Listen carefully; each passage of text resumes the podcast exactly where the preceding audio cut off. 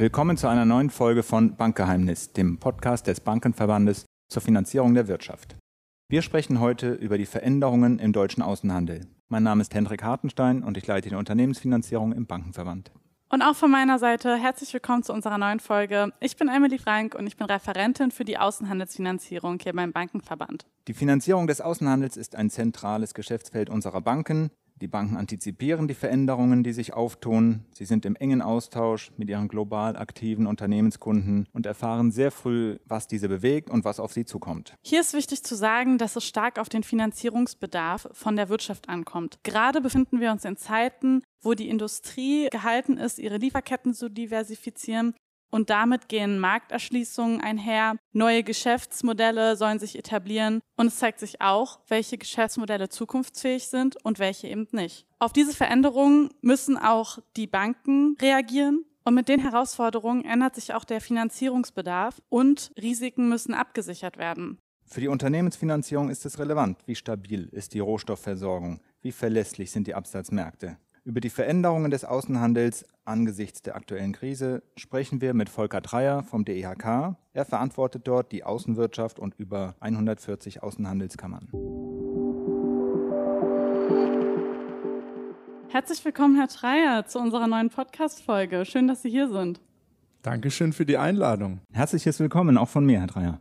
Danke, Herr Hartenstein. Wir haben eine kleine Warm-up-Frage vorbereitet. Das ist Standard bei uns, beziehungsweise schon Tradition. Welcher der AHK-Standorte ist denn Ihr liebster und warum? Also ich wäre jetzt gerade in New York gewesen, wenn nicht andere Verpflichtungen mich veranlasst hätten, hier zu sein in Berlin.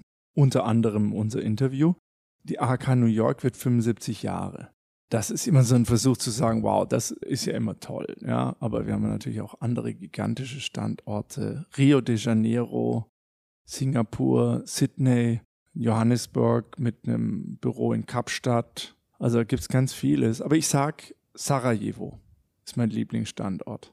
Warum? Sarajevo, weil es ist mitten in Europa.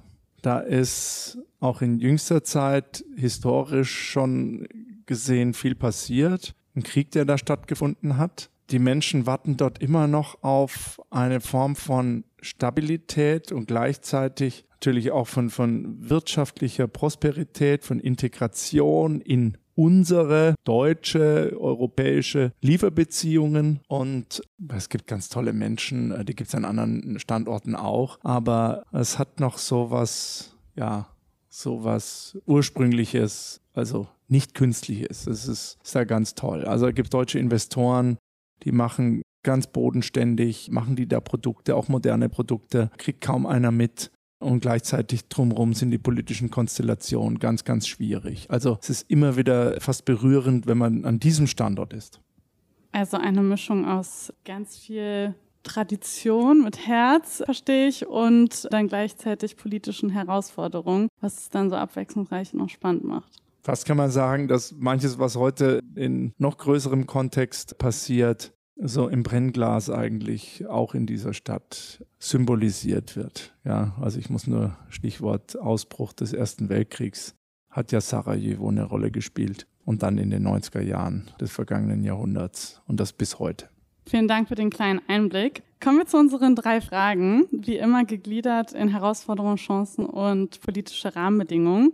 Sie sind ja Außenwirtschaftschef des DIHKs, welcher die Dachorganisation Ja. ist von über drei Millionen Unternehmen. Und genau über diese Unternehmen und ihre Perspektiven im Außenhandel möchten wir heute sprechen. Wo sehen Sie denn die größten Veränderungen Ihrer Industrie derzeit? Können Sie uns da vielleicht drei Schwerpunkte nennen? Ja, es wird alles dominiert aktuell von dem Krieg in der Ukraine, den wirtschaftlichen Auswirkungen. Also das sind jetzt äh, weniger Chancen als Herausforderungen zunächst mal. Aber wenn ich mich auf drei äh, Ereignisse beziehen muss, dann muss ich das als erstes nennen. Und wir haben ja die Weltwirtschaft, die Menschen auf dem Globus. Wir haben eine zweieinhalbjährige Pandemie hinter uns. Fast vergisst man das in der Zeit, wo ein Krieg in Europa tobt. Und das dritte sind die Ereignisse in China, Lockdowns mit ganz repressiven Vorgehen auch der dortigen Behörden. Die Menschen, das kriegen wir in Deutschland, in Europa weil wir nicht da sind, so hautnah nicht mit. Aber das hören wir von unseren Kollegen und damit auch von den vielen deutschen Unternehmen, die vor Ort im Großraum Shanghai ist der größte Teil der über 5000 deutschen Unternehmen in China ansässig und die Menschen, die dort arbeiten, sind dann auch verpflichtet in einem Lockdown, der in manchen Stadtteilen schon über 60 Tage anläuft. Lockdown heißt in der Wohnung sein und da nicht raus dürfen. Und was das persönlich bedeutet, können wir irgendwie nachvollziehen, weil wir alle irgendwo Lockdown-Erfahrungen haben. Das bedeutet aber auch ganz konkret konjunkturell erhebliche Verwerfungen, die wir noch gar nicht gesehen haben, weil die Transportzeiten bei den Schiffen einfach auch einige Wochen dauern, beziehungsweise es wird nicht transportiert, was transportiert werden muss. Und das bedeutet auch strukturell was. Und das ist die Herausforderung Nummer eins. Wo gehen wir strukturell mit der internationalen Arbeitsteilung hin? Welche Abhängigkeiten gibt es? Die werden jetzt offensichtlicher, als sie vorher schon da waren. Und wie reagieren Unternehmen darauf, beziehungsweise und wie reagiert Wirtschaftspolitik darauf, und zwar national, europäisch, aber auch international. Und das ist ein ganzer Strauß an Herausforderungen, der damit einhergeht, sind aber auch Chancen dabei. Ich komme mal auf die Chancen zu sprechen. Es weisen jetzt ja viele darauf hin, dass man die Krise nutzen muss für ein Umdenken. Die deutsche Wirtschaft braucht ja verlässliche Partner für ihren Außenhandel, für ihre Lieferketten. Sie braucht diversifizierte Absatzmärkte und keine einseitigen Abhängigkeiten. Welche Kriterien sind denn aus Ihrer Sicht maßgebend für eine richtige Partnerwahl, für belastbare Handelsabkommen, Handelsräume?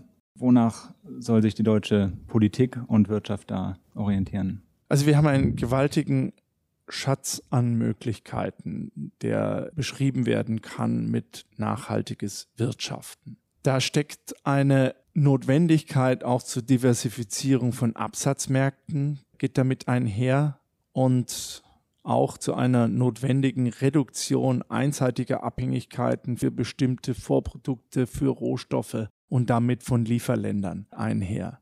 Da stecken gewaltige Chancen dahinter eine Voraussetzung, um diese Chancen zu generieren, ist, dass wir mit diesen Absatzmärkten, mit den Menschen in anderen Ländern, aber auch mit denen aus den Bezugsmärkten sprechen und auch Werbung machen für diese Form, für diese Vision, für diese Idee, für diesen Wunsch und auch für die Produkte, die wir schon haben, die wir mit nachhaltigem Wirtschaften bezeichnen. Und da ist auch ein Defizit bei den Unternehmen, aber auch ein Defizit bei der Politik, weil wir bislang mit dem Wunsch, das ist meistens so, deutlich weiter sind als mit irgendeiner Form von Realisierung. Welche Absatzmärkte könnten das sein? Wodurch zeichnen sich verlässliche Partnerländer, in denen dann automatisch auch die Absatzmärkte wären, aus? Also ich gehe nicht so weit zu sagen, dass nur westlich orientierte Demokratien Absatzmärkte der Zukunft sind. Das wäre die Aufgabe ja, auch eines, eines Begleitziels, was manchmal im Moment keinen so guten Klang hat, nämlich Wandel durch Handel. Also Unternehmen gehen nicht auf Märkte, um zu sagen, ich ändere jetzt mit meinem Geschäft dortige Gesellschaftsformen. Das wäre überzogen. Es ist deshalb aber auch überzogen, Kritik zu äußern, zu sagen, die Unternehmen haben es falsch gemacht, weil Wandel durch Handel, zum Beispiel nehmen wir jetzt Russland, nicht funktioniert hat in dem speziellen Fall. Unternehmen müssen auf Märkte gehen, wenn sie denn wollen, um ihre Produkte abzusetzen. So, die Produkte, die wir jetzt erwirtschaften wollen und vielfach erwirtschaften und Produktionstechnologien, um Produkte zu erzeugen, wollen wir nachhaltiger gestalten. An manchen Stellen sind wir schon weit. Wir haben gelernt, innerhalb doch relativ kurzer Zeit auch auf fossile Energieträger verzichten zu können, zumindest theoretisch. Vieles auch praktisch, erneuerbare Energien. Wir haben gelernt, effizienter mit den natürlichen Ressourcen umzugehen. Und jetzt verpacken wir das in eine große politische Aktion, Stichwort Green Deal der Europäischen Union. So, und jetzt wird das in einzelne Bereiche runtergebrochen. Im, Außenministerium der neuen Bundesregierung heißt das Klimaaußenpolitik. Wir machen schon seit mehr als 125 Jahren deutsche Außenwirtschaftsförderung mit dem Netzwerk der deutschen Auslandshandelskammern. Also muss das auch Außenwirtschaftspolitik. Was heißt dann Klima-Außenwirtschaftspolitik? Das aber einzuschränken, Frau Frank, nur auf einzelne Länder, die so funktionieren, wie wir gerne funktionieren oder wie wir vielleicht gerne funktionieren wollen.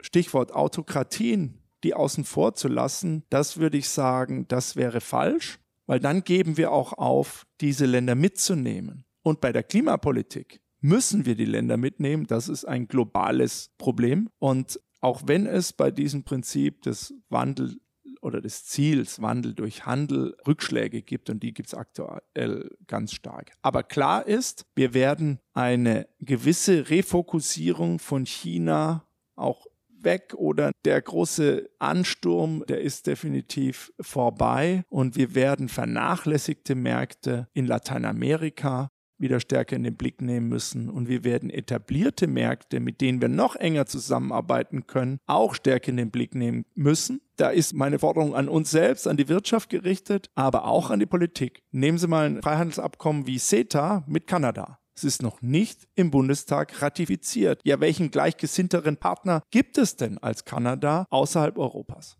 Darf ich nochmal nachfragen? Die Außenhandelskammern, haben Sie erwähnt, spielen eine ganz wichtige Rolle. Schon seit über 100 Jahren sind hier ein Sprachrohr der deutschen Wirtschaft. Sie haben gesagt, man muss auch die Länder verstehen. Oder geht das auch umgekehrt, dass Außenhandelskammern uns diese Länder erklären? Können Sie das nochmal kurz skizzieren? Meine Frage schließt sich dem an. Und zwar, Sie sagten, neue Märkte erschließen, beispielsweise Fokus auf Lateinamerika. Möchte denn Lateinamerika Handel mit uns treiben? Weil wir jetzt auf einmal merken, okay, wir müssen unsere Lieferketten diversifizieren, neue Handelspartner Partner suchen, geben ihre AHKs dann das Signal, ja, wir sind bereit dafür, wir sind schon lange bereit oder ist da eine Reaktion im Sinne von, ah, jetzt auf einmal?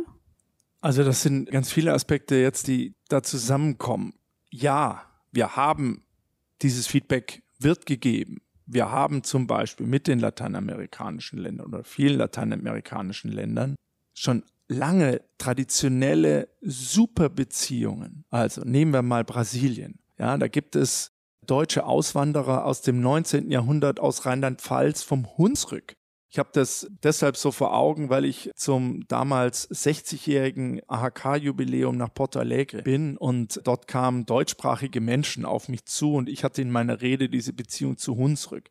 Ja, die hatten Tränen in den Augen, ja, und die fühlen sich auch ihrer, dann der Heimat ihrer Vorfahren immer noch verbunden und gleichzeitig sind sie ganz normaler, guter Bestandteil der brasilianischen Gesellschaft. Wir haben die Beziehungen in den letzten 20 Jahren nicht mehr so gepflegt, wie es eigentlich die traditionellen Beziehungen oder Wurzeln unserer Zusammenarbeit. Also wir haben weniger gemacht, als was möglich gewesen wäre. Und das ist nur ein, ein Beispiel. Wir können da rein durchgehen durch die einzelnen Länder. Wir können aber auch reingehen in afrikanische Länder. Und dann will ich die Frage von Herrn Hartenstein beantworten die AHKs sind Türöffner. Und manches Mal, und unsere Unternehmen ticken auch etwas so, wenn man es stark pauschaliert und sagen, erst kommt der Handel, dann kommt die Investition. Mit den Investitionen werden die Unternehmen Teil dieser Volkswirtschaften und auch Gesellschaften. Und dann können wir schon fast gar nicht mehr sagen, sind das deutsche Unternehmen, sind das dort einheimische Unternehmen. Sie sind beides. Und das ist auch die Verbindung auch zum deutschen, zum europäischen Markt bleibt. Das haben wir in den letzten Jahren immens gesehen, auch in der Verbindung mit, mit China. Es war doch keine Produktionsverlagerung zu Lasten heimischer Standorte, sondern Lieferbeziehungen sind entstanden. Es sind Partnerschaften und sogar Freundschaften entstanden zwischen den Menschen. So, in manchen Märkten sind wir zu wenig, um das zu machen. Also erstmal den Türöffner zu spielen. Und Türöffner heißt dann aber auch, in die andere Richtung zu denken.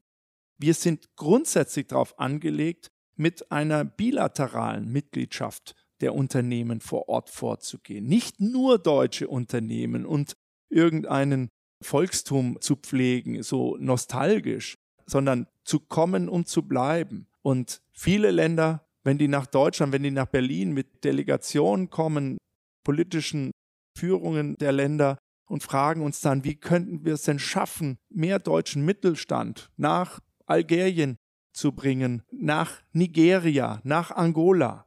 Ja, dann sagen wir, okay, wir müssen das und das und das, aber unsere Anforderungen an diese Länder sind gestiegen. Auch das zu erklären, zu erklären, wie ticken denn diese Länder? Wir sind schnell dabei und sagen von oben herab, oder so wirkt das auf diese Länder, ja, da ist die Korruption zu hoch, jetzt geht da nichts mehr.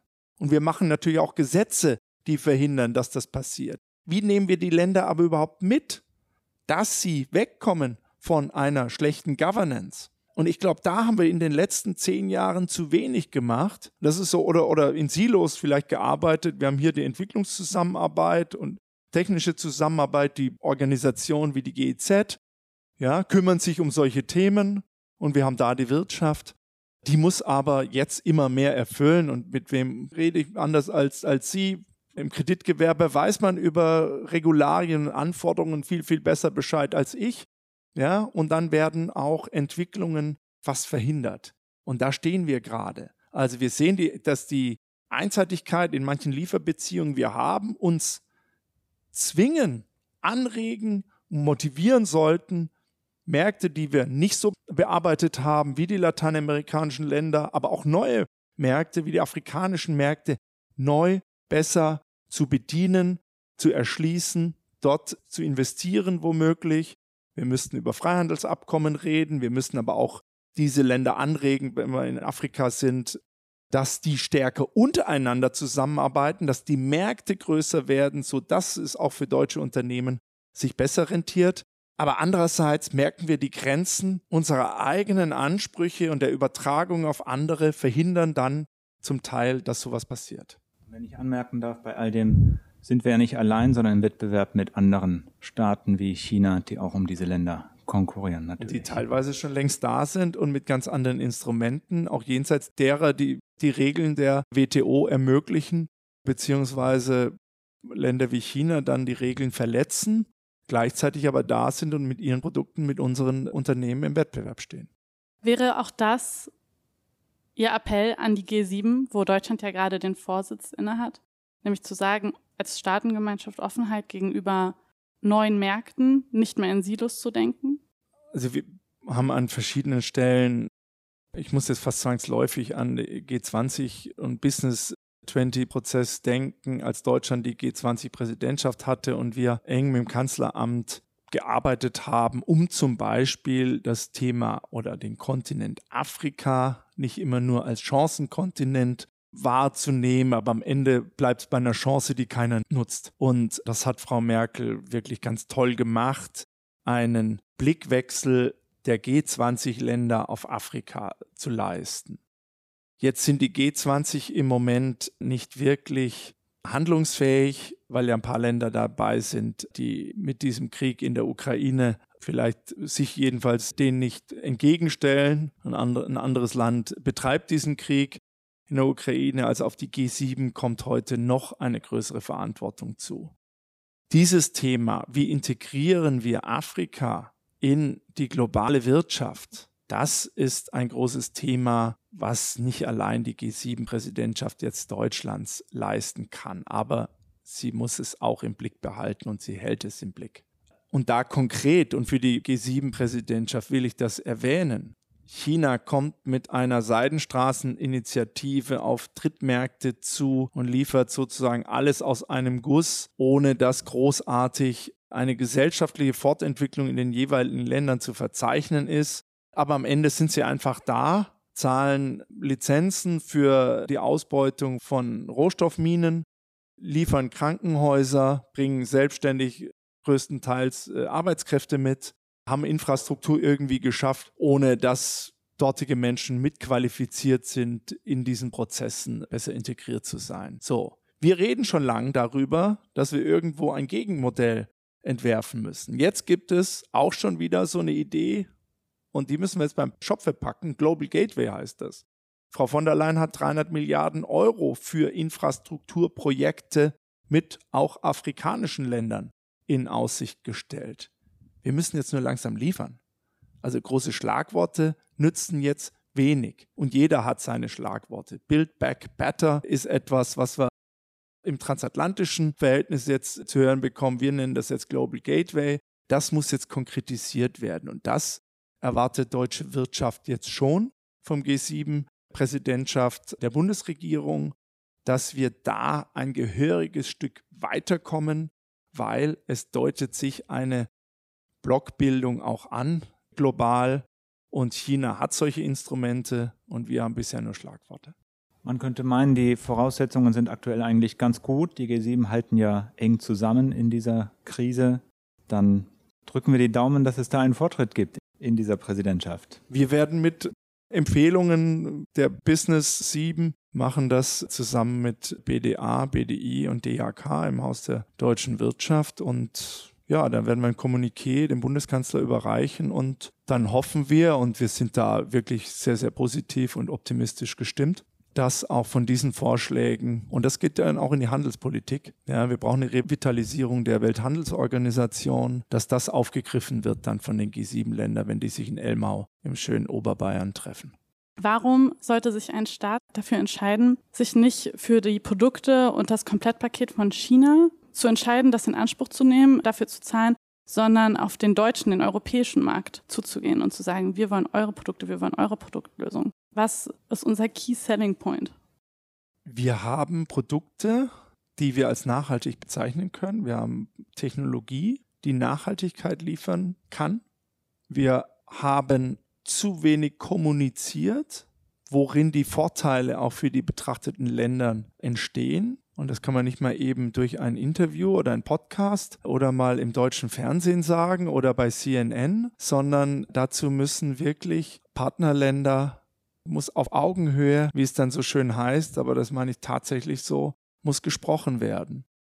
Und dann muss auch gesprochen werden, dass unter Umständen ein Angebot von uns kurzfristig betrachtet entweder teurer oder länger dauern wird aber wir gleichzeitig transportieren, worin der Vorteil auch für das jeweilige Land der Menschen dort besteht. Und wir haben ganz viel vorzuweisen. Jetzt spreche ich von der deutschen Wirtschaft und ihrer internationalen Aufstellung. Wir haben auch unterstützt durch die Tätigkeiten und die Vernetzungen der AHKs vor Ort in die Gesellschaften und in die Business Communities, dass viele Länder wissen und auch gerne darüber reden, dass deutsche Wirtschaft kommt, um zu bleiben. Und das nicht als Drohung, sondern als Versprechen. Und Teil der dortigen Gesellschaft werden. Und das, glaube ich, ist definitiv etwas anderes, als was es der chinesische Ansatz derzeit vormacht.